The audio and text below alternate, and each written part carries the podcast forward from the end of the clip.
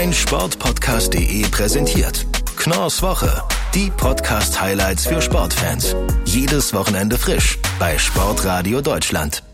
Schön, dass ihr wieder eingeschaltet habt. Ich bin Moritz Knorr. Ihr hört das vielleicht so ein bisschen raus. In dieser Woche etwas mitgenommen von einer kleinen Erkältung, aber ich bin mir sicher, auch das wird uns nicht daran hindern, auf die Highlights aus der Welt der Sportpodcasts zu blicken.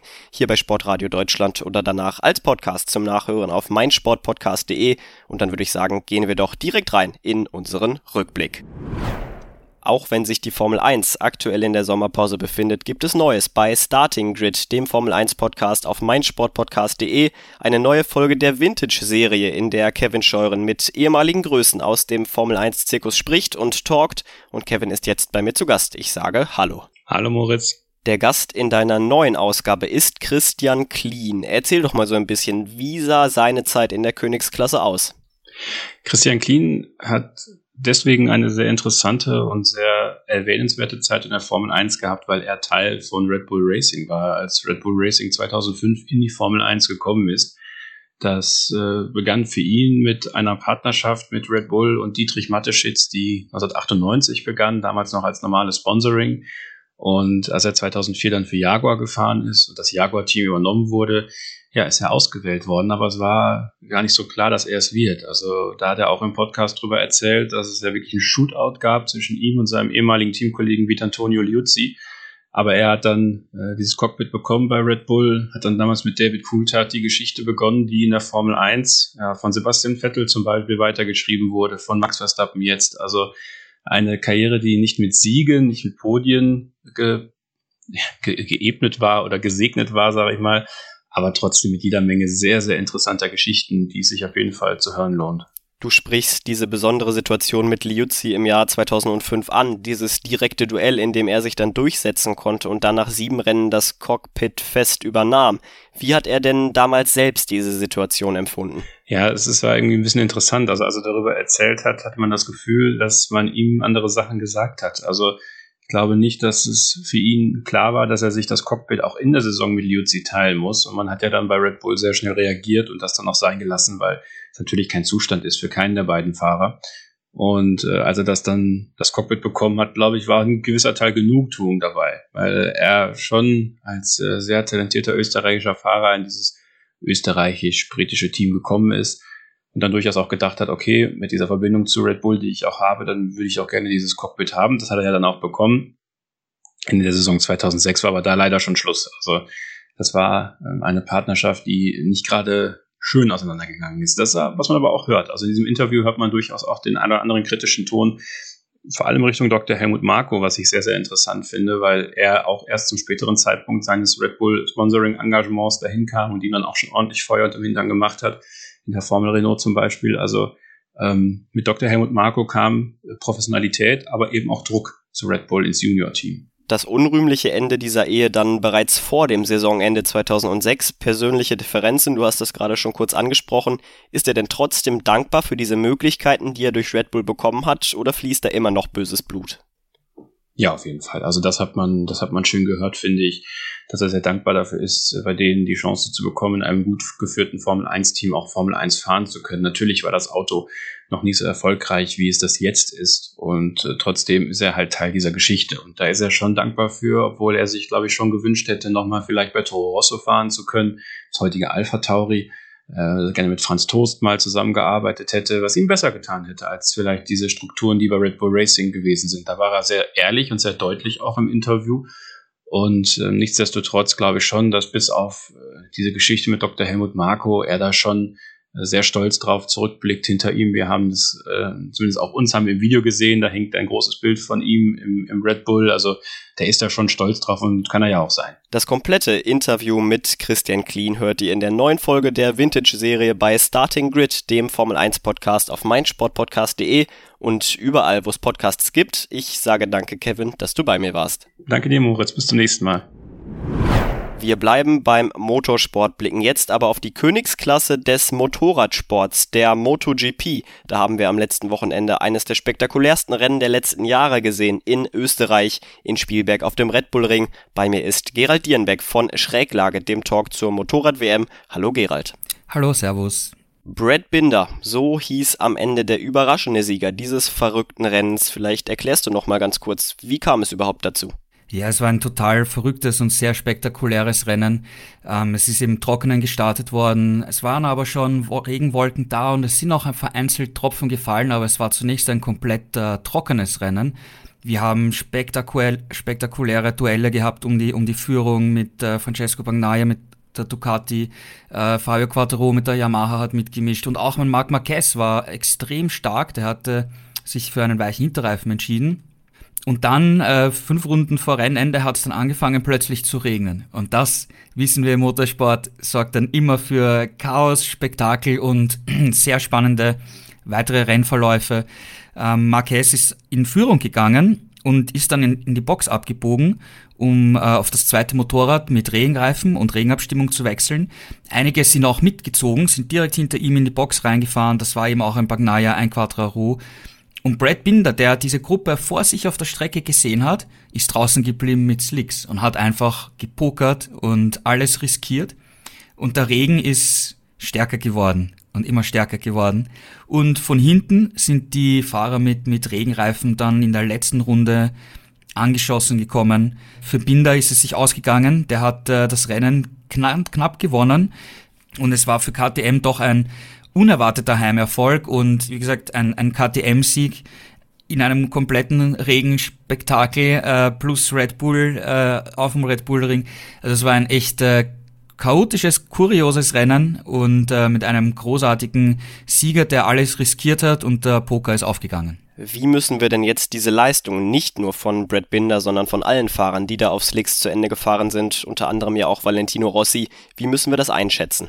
Ja, du sagst es auch, ein, ein Valentino Rossi mit 42 hat äh, gesagt, okay, ich riskiere das jetzt und fahre weiter. Und wie gesagt, es ist extrem wichtig in der MotoGP, die Reifen in ein richtiges äh, Betriebsfenster zu bekommen, damit sie optimalen Grip äh, liefern. Und äh, auch die Bremsen, die Carbonbremsen, müssen auch auf der optimalen Temperatur sein, um da richtig eine extrem gute Bremswirkung zu haben. Und wenn du aber langsamer fährst und die dann verlierst du die, die Temperatur in den Reifen und in den Bremsen. Natürlich musste Binder langsamer fahren, weil es hat ja geregnet. Dann ist die Strecke natürlich feucht, ähm, nass. Ähm, das, dadurch äh, wird die Asphalttemperatur niedriger und das ist wirklich Fahren wie auf komplettem Glatteis. Also die Fahrer mussten extrem vorsichtig überhaupt ans Gas gehen, ja, weil sonst fliegst du dann sofort ab bei Highsider. Vorderradbremse haben sie gesagt, in der letzten Runde vor allem konnten sie die überhaupt nicht mehr verwenden, weil dann hätte das Vorderrad sofort blockiert und, und die wären einfach ausgerutscht und auf der Nase gelegen. Also vorsichtig äh, mit der Hinterradbremse reindriften und, und wirklich ähm, das Zirkeln und wie auf rohen Eiern balancieren und da hätte wirklich in jeder Kurve ein Fehler, ein Sturz passieren können. Aber sie haben es äh, geschafft und Brad Binder war eben ähm, der, der als erster auf der Strecke war, der sich entschieden hat, draußen zu bleiben und, und wurde einfach mit einem grandiosen Sieg belohnt, weil das ist wirklich eine, eine außergewöhnliche Leistung, das Motorrad vor allem in der letzten Runde, wo es dann wirklich schon stark geregnet hat, wirklich noch auf der Strecke zu halten. Und die komplette Review zu diesem einzigartigen Rennen gibt es nochmal bei Schräglage, dem Talk zur Motorrad-WM mit den Experten von motorsporttotal.com, überall wo es Podcasts gibt. Und wenn ihr auch sonst nichts mehr verpassen wollt zur MotoGP, dann lege ich euch das Online-Angebot von motorsporttotal.com ans Herz. Gerald, danke, dass du dir Zeit genommen hast. Vielen Dank und bis zum nächsten Mal. Und wir gehen jetzt einmal ganz kurz in die Pause und blicken dann danach auf die kommende Podcast-Woche.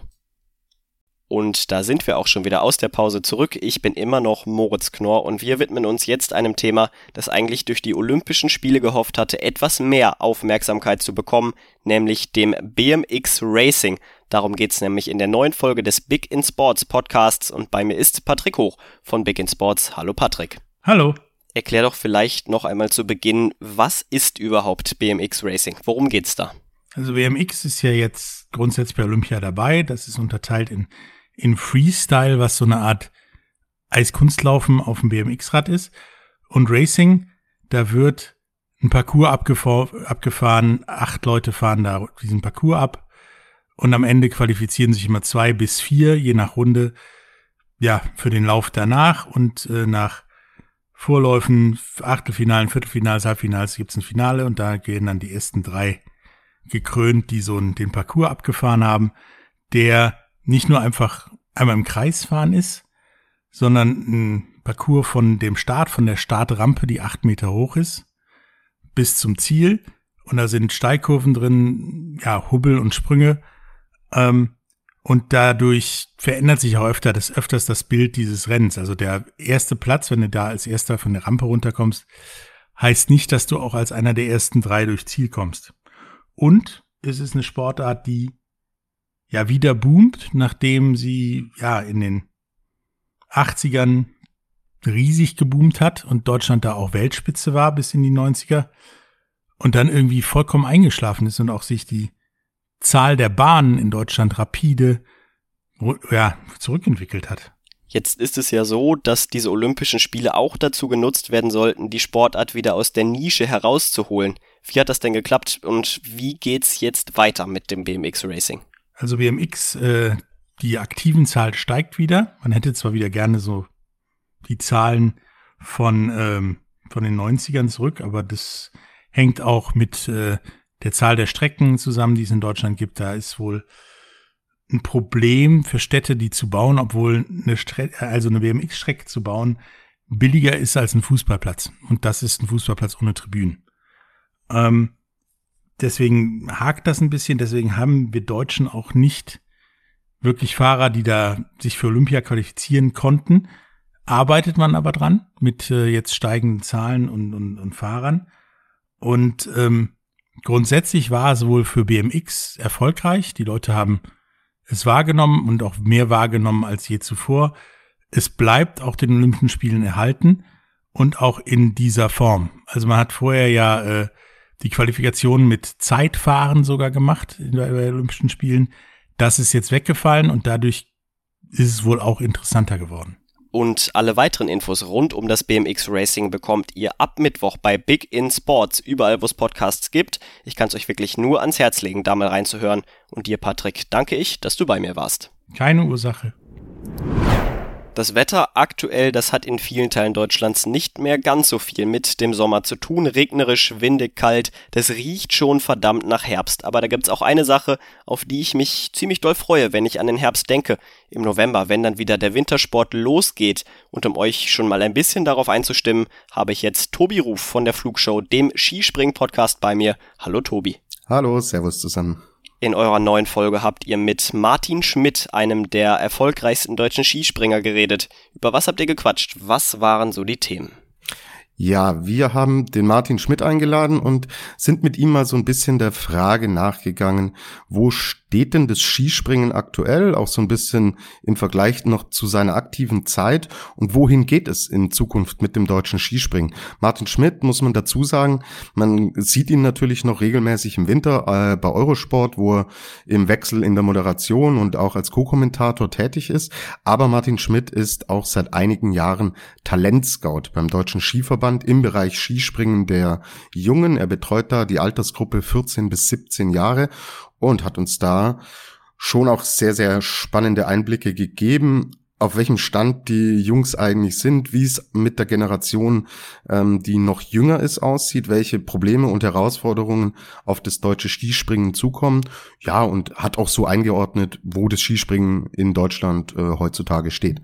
Also ein Rundumblick, äh, Moritz, der wirklich extrem spannend und interessant war fangen wir erstmal bei Martin Schmidt als Experten und absolutem Fachmann an. Wenn man ihn bei Eurosport so hört, dann merkt man ziemlich, ziemlich schnell, dass sich dieser Mann sehr intensiv mit dem Skispringen beschäftigt. Wie ist das denn so für euch gewesen, ich sage es mal so, mit so einem richtigen Nerd über diesen Sport sprechen zu können? Äh, witzigerweise ist dieser Begriff Nerd auch gestern gefallen, als äh, wir drei, also Martin Schmidt, mein Kollege Luis Holuch von der Flugshow und ich und äh, und ich entsprechend, als wir dann über Skispringen gesprochen haben, das war echt schon, das ging schon sehr sehr tief ins Detail. Martin ist ein extrem reflektierter äh, Typ, der genau weiß, was er sagt und der sich wirklich in jeder einzelne Phase dieses Sports hervorragend auskennt. Und Martin ist dann auch einer, der sehr gerne auch äh, tatsächlich über verschiedene Punkte, auch unsere Ansichten. Wer, wer reinhört in das Gespräch, wird das schon merken. Da kommen dann auch Gegenfragen. Hat man ja, du kennst es auch, Moritz, nicht immer bei Gesprächspartnern, dass dann im Endeffekt so eine Art Diskussion entsteht, sondern oft ist es ein Frage-Antwort-Spiel. Das ist bei Martin Schmidt nicht der Fall. Und ja, wer, wer Skispringen mag und liebt, der kann sich mit Martin Schmidt stundenlang unterhalten. Es war ein wirklich extrem langes Gespräch auch, aber da ist jede Minute wertvoll. Er lebt diesen Sport einfach mit jeder Faser und das hört man mit jedem Satz. Du hast es eben schon einmal angerissen, ihr habt auch über seine andere Tätigkeit gesprochen. Er ist ja auch noch als Talentscout aktiv. Und das Thema war, wie denn das deutsche Skispringen aktuell so aufgestellt ist. Was ist denn seine Meinung dazu? Wie sieht's aus? Was kommt von unten nach? Was könnten vielleicht für Probleme auftreten? Wo steht das deutsche Skispringen? Also aktuell steht es sehr gut da. Man muss auch natürlich nur die Ergebnisse der letzten Jahre sich anschauen. Wir haben alles gewonnen. Wir haben den Gesamtweltcup gewonnen, Andi Welling mit Severin Freund, Andi Welling als Olympiasieger gewonnen, Markus Eisenbichler, Karl Geiger, die bei Weltmeisterschaften extrem erfolgreich waren. Natürlich die Vierschanzentournee fehlt noch, aber ähm, insgesamt fällt das Zeugnis des aktuellen Standes des deutschen Skispringens sehr, sehr gut aus. Jetzt ist die Frage, wie es weitergeht. Die Ergebnisse in den Jugend- und Nachwuchsbereichen, die lassen zu wünschen übrig. Martin sagt aber, es ist ein gewisses Talent vorhanden, man muss jetzt aber diese Feinarbeit machen. Also, ich habe es vorhin gesagt, es sind 14 bis 17-jährige äh, Jungs. Also Martin ist nur bei den Jungen im Endeffekt im Einsatz. Das ist die Wachstumsphase, das ist die Pubertätsphase. Die sind natürlich körperlich und was die ganze Technik und so weiter angeht, auch noch nicht ausgereift. Und er sagt, okay, die Ergebnisse sind jetzt erstmal auf den ersten Blick nicht so gut. Das kann sich aber ändern, weil auch die Namen, die ich jetzt gerade erwähnt habe, wie Geiger oder Eisenbichler, eher zu den Spätstartern gehören, die dann erst mit Mitte 20 wirklich so erfolgreich wurden, wie sie es heute sind. Also, er sagt, es gibt sehr, sehr viel zu tun, aber es ist, man darf diese Ergebnisse in dem Bereich nicht überbewerten. Und alles weitere zu diesem wirklich sehr, sehr interessanten Gespräch mit Martin Schmidt, das hört ihr ab diesem Wochenende bei der Flugshow, dem Podcast rund ums Skispringen. Tobi, ich danke dir, dass du bei mir warst kommen wir wie immer am Ende unserer Folge noch zu unserem Podcast-Tipp der Woche. Mein jetziger Gast, der war schon einmal bei mir, Dorian Aust von Alles Para, dem Podcast rund um den Parasport und jetzt zu den Paralympischen Spielen, die ja in der kommenden Woche starten. Da geht er mit einem neuen Format an den Start. Aber erst einmal sage ich Hallo Dorian. Hallo Moritz. Als du das letzte Mal hier bei mir warst, da haben wir im Nachgang auch schon über die Paralympischen Spiele gesprochen und was ihr da so bei Alles Para geplant habt, was ihr auf dem Schirm habt. Seitdem ist einiges passiert. Vielleicht klärst du die Hörerinnen und Hörer noch einmal ganz schnell auf. Ja, gerne. Also wir haben, also ich mache diesen Podcast ja nicht alleine, alles para. Zusammen mit dem Philipp mache ich den. Seit einem Dreivierteljahr sind wir da dran und porträtieren äh, Sportlerinnen und Sportler aus der paralympischen Welt. Und äh, jetzt hat sich tatsächlich relativ kurzfristig ergeben, dass wir den ja, offiziellen Podcast vom Team Deutschland Paralympics äh, zu den Paralympics jetzt in Tokio machen werden. Mein Weg in Tokio wird er heißen und da werden wir dann während der zwei Wochen der Paralympics sehr, sehr nah begleiten, was die äh, deutschen Athletinnen und Athleten vor Ort so treiben, was sie so machen, wie es so ist im Dorf Genau, alle zwei Tage werden wir da einen Podcast raushauen. Insofern äh, gibt da geballten Input von uns dann sozusagen. Jetzt stehen natürlich, wie auch bei den normalen Olympischen Spielen, natürlich auch die Paralympischen Spiele immer noch im Schatten der Corona-Pandemie. Wir haben bei den Paralympischen Spielen aber noch einmal an, eine andere Situation, was die Athleten angeht. Die gehören teilweise zur Risikogruppe. Wie sieht denn da die Situation jetzt vor Ort aus? Gibt es noch einmal extra Hygienemaßnahmen? Also wie auch bei den Olympischen Spielen gibt's ja ein Playbook auch für die Paralympics. Das ist aber jetzt, glaube ich, was du oder die Richtung, die du, die du andeutest. Jetzt gibt's da keine besonderen äh, Vorkehrungen. Es gibt ja sowieso auch jetzt keine Zuschauer bei den Paralympics. Ähm, es wird überall auf die Abstände geachtet. Es wird überall getestet. Äh, vom deutschen Team sind äh, über 90 Prozent der Athletinnen und Athleten auch geimpft. Insofern ähm, müssen wir uns da, glaube ich, um äh, unsere deutschen Sportlerinnen und Sportler jetzt keine, keine Sorgen machen in dem Sinne dann können wir uns ja freuen auf positive und hoffentlich erfolgreiche Paralympische Spiele aus deutscher Sicht. In welchen Disziplinen rechnest du uns denn die größten Medaillenchancen aus? Ja, das ist äh, vielfältig, also und vor allen Dingen auch sehr schwierig, glaube ich, vorherzusagen, weil äh, nochmal mehr im paralympischen Sport äh, sind äh, viele, viele Wettkämpfe ausgefallen in, in, den letzten anderthalb Jahren. Das heißt, so diese internationale Vergleichbarkeit äh, ist umso schwieriger jetzt irgendwie fest, festzustellen im Vorhinein.